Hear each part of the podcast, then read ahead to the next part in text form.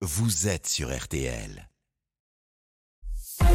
6h, 9h15, RTL Matin. avec Stéphane Carpentier. Et merci de nous rejoindre à 8h49. C'est donc un cri d'alarme que nous voulions partager avec vous ce samedi. Celui des producteurs de fruits et légumes de notre pays, victimes, comme tant d'autres, de l'explosion des factures d'énergie. Laurent Grandin est connecté ce matin sur notre antenne, président d'Interfel, l'interprofession du secteur. Bonjour à vous. Bonjour. Laurent Grandin, je parlais de cri d'alarme. C'est vraiment ça aujourd'hui. C'est l'avenir proche qui inquiète plus que fortement les producteurs. Absolument. Alors euh, non seulement les producteurs, alors euh, qui sont euh, plutôt ceux consommateurs d'énergie pour de bonnes raisons hein, dans la filière, mais aussi dans les services et notamment pour la banane et les fruits qui nécessitent un mûrissage, plus les grossistes distributeurs qui ont des équipements froids importants. Nous sommes avec une situation extrêmement tendue.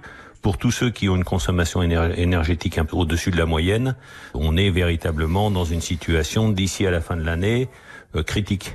Il faut nous expliquer, Laurent Grandin, en quoi ces activités sont énergivores. C'est-à-dire qu'il faut du gaz et beaucoup pour le bon fonctionnement des serres où poussent les tomates et les concombres. C'est ça, il faut de l'électricité pour faire mûrir les bananes dont vous parliez ou pour entreposer euh, les pommes qui sont récoltées dans des chambres froides, c'est ça? Absolument. Alors euh, les pommes pour être stockées de façon à ce qu'elles soient disponibles pendant quelques mois et assurer ainsi euh, euh, un approvisionnement, euh, disons, euh, régulier.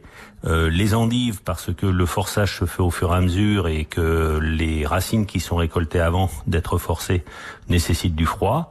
Et bien sûr les mûrisseurs parce que la banane en particulier ne peut voyager que verte et euh, elle est euh, mûrie dans des chambres qui permettent de transformer l'amidon en sucre et d'avoir un produit qui soit consommable.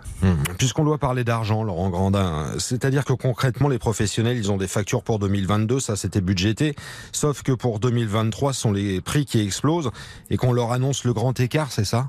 Absolument. euh, pour euh, l'électricité, ceux qui sont en renouvellement de contrat de l'ordre de 1 à 10 par rapport à ce qu'ils payaient.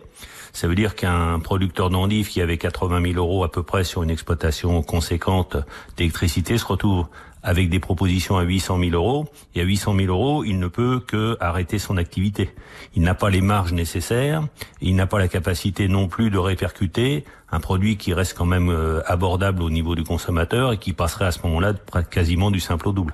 C'est-à-dire qu'avec ce scénario-là que vous décrivez euh, ce matin, euh, il y aurait des cessations d'activité, des professionnels qui jetteraient l'éponge, qui ne pourraient pas Oui, euh, on a recensé cela, donc on et on a entre un quart et un tiers des entreprises suivant les filières qui sont en risque d'exposition à une véritable disparition parce que tout simplement ils ne pourront pas faire face aux factures qu'on leur demande avec deux solutions. Soit ils refusent de signer, ils ont plus d'électricité, soit ils signent et ils déposent le bilan dans les quelques mois qui suivent. Ça, ils vous l'ont- déjà dit, les professionnels que, que vous représentez, on ne pourra pas le faire Absolument, ils, ils sont. euh, on a des gens qui sont euh, avec euh, euh, des comptabilités analytiques très sérieuses. Euh, on a décortiqué avec eux les chiffres. Les filières professionnelles nous ont toutes remonté les chiffres et ils sont euh, tout à fait probants. Il n'y a pas de possibilité pour ceux qui sont en renouvellement d'ici à la fin de l'année de leur contrat de survivre à aux propositions qui sont actuellement faites. Hum. Alors du coup, vous demandez quoi aujourd'hui? Des aides, la mise en place d'un bouclier énergétique? On demande deux choses. La première, c'est que nous nous considérons que de 1 à 2 de- du prix de l'électricité, il est responsable de le prendre en charge dans nos filières. Au-delà, on demande un bouclier qui couvrirait 70% du dépassement de ce doublement de l'électricité ou du gaz. De 1 à 2, ça ça va pas arriver, ce sera forcément plus, Laurent Grandin. Oui, c'est pour ça que euh, néanmoins on prend une position responsable en ne demandant pas une assistance totale de l'État. D'abord en ayant circonscrit le périmètre aux entreprises réellement concernées, avec certainement une clause de revoyure pour l'année prochaine. Et deuxièmement, euh, en, en considérant qu'au-delà de deux, ce qui peut être supportable dans les exploitations est sans doute répercutable, il euh, est important que euh, ait un accompagnement parce que souvenez-vous d'une chose, on peut pas faire ce que fait l'industrie euh, à qui je le reproche pas, mais qui met euh, les personnels en chômage technique et, ce qui, et qui dit euh, dans six mois on verra ce qui se passera.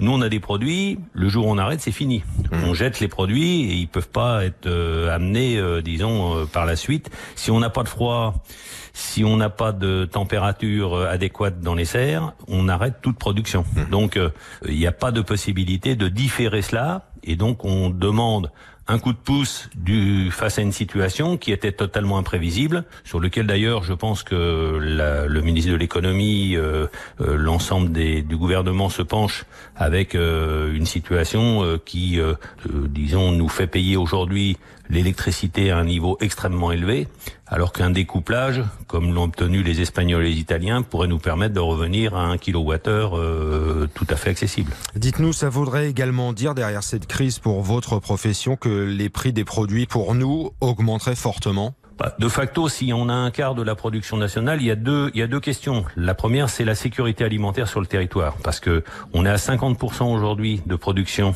dans le panier de consommation des Français en fruits et légumes. Et euh, si on descendait en dessous, on se mettrait en risque d'une mmh. véritable sécurité de l'approvisionnement. Par ailleurs, par définition, euh, forcément, il y aura une augmentation des prix qui ne pourrait pas être supporté dans les conditions actuelles du pouvoir d'achat par une partie de la population, donc qui aggraverait les questions de santé publique euh, liées à une consommation suffisante de fruits et légumes. Voilà la situation du moment dans notre pays et l'avenir très incertain pour la profession. Merci à vous, Laurent Grandin. Merci à vous. Président d'Interfel d'avoir été l'invité de RTL Matin.